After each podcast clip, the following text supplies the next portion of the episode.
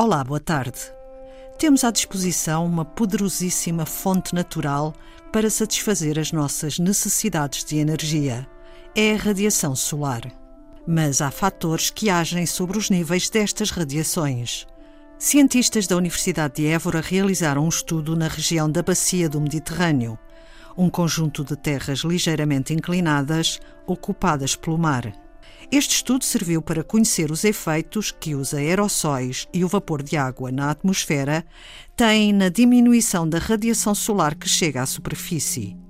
Maria João Costa, física e investigadora do Instituto de Ciência da Terra, Polo de Évora. Os aerossóis são pequenas partículas que se encontram em suspensão na atmosfera e que se podem encontrar no estado sólido uh, ou líquido e que têm variadíssimas origens. Podem ter origens naturais, como por exemplo uh, as próprias ondas do mar lançam sais marinhos para a atmosfera que ficam em suspensão.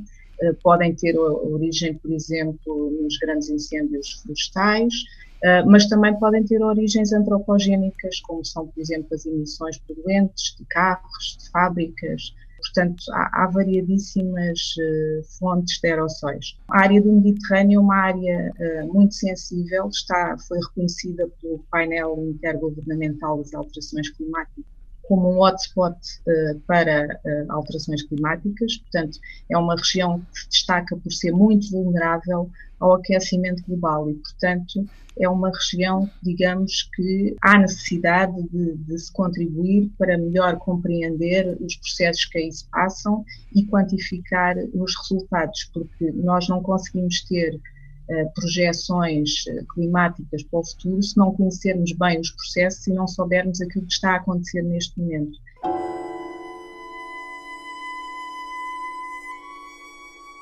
Os marinhos, digamos assim, eh, podem ser mais importantes em zonas marítimas, mas os mais importantes que nós temos aqui no Mediterrâneo, além dos antropogénicos, que vêm vem da poluição. Nós temos uma contribuição muito importante do deserto do Sara, portanto, são aerossóis de origem mineral que, que são levantados por, portanto, por ação do vento não é? e pela erosão, acabam por ser levantados, entram na, na atmosfera e são transportados uh, são transportados por vezes para a Europa, para a bacia do Mediterrâneo, mas esses aerossóis muitas vezes também, também são detectados uh, no continente americano, portanto eles até eles atravessam Uh, são transportados através do, do, do, Oceano Atlântico e conseguem chegar ao outro lado. Mas são um tipo de aerossóis importantes na, na bacia do Mediterrâneo. Além disso, durante o verão temos os incêndios florestais e, portanto, esses são as principais, fontes naturais, digamos assim, os naturais, não é? Depois claro. temos os antropogénicos que têm mais a ver com, com outros processos. Nós, neste caso, olhamos para todos, embora para todos em conjunto, e uh, o efeito global de todos os aerossóis juntos é um efeito de diminuição da radiação. Os dados sobre o efeito conjunto dos aerossóis e do vapor de água na atmosfera na bacia do Mediterrâneo foram obtidos através dos sensores CERES, instalados em vários satélites, nas últimas duas décadas, de 2000 a 2018, e que revelam algumas tendências. Há uma tendência, mas é muito, muito ligeira, portanto, é uma pequeníssima tendência de diminuição dos aerossóis em quase toda a zona de estudo uh, que nós uh, estudamos, portanto, a bacia do Mediterrâneo. Não é especificamente, nós não fizemos a distinção entre aerossóis antropogénicos e naturais. No entanto, uh, é lícito pensar que esta diminuição possa ser devida a uma diminuição dos antropogénicos, vez que há algumas políticas que tentam uh, melhorar a qualidade do ar e, portanto, diminuir as emissões deste tipo de partículas. Uh, é provável que, que, esta tendência seja um resultado dessa, dessa tentativa de melhoria da qualidade do ar. Quando nós temos menos partículas, há menos atenuação da radiação, acabamos por ter mais radiação a chegar à superfície.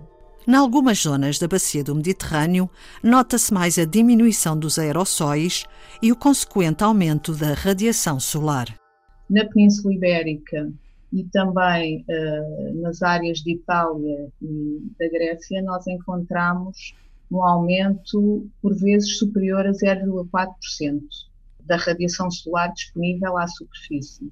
Já na zona do, do norte da África, nós temos, uh, detectamos aumentos menores uh, e por vezes nenhum aumento.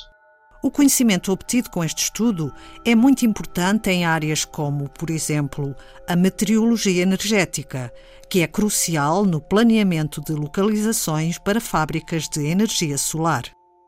Os melhores sítios são uh, no interior sul, uh, e assim como toda a parte central de Espanha.